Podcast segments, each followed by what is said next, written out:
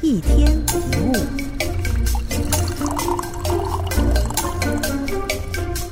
很多人认为情绪是由事件直接造成的，大多数的人认为它的顺序是事件等于经验。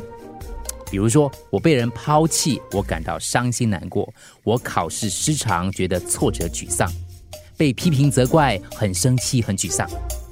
其实，同样的事件并不一定会让人产生相同的反应。感情结束让一个人痛苦难熬，可是另一个人可能觉得如释重负；考试落榜可能让人担忧丧志，但另一个人可能激起斗志。被批评指责，有人可能受气记恨，但是有人反而获益良多，感激不尽。那么，到底是什么在影响情绪反应呢？答案是我们对事件的看法。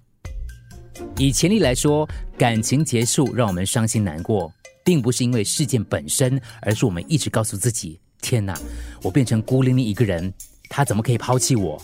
啊，好可怜啊我！”我过去的付出都白费了，我不甘心。这些想法才是造成痛苦的罪魁祸首。两辆车相撞，一个人说真倒霉遇到这种事，另一个人说真幸运人都没事。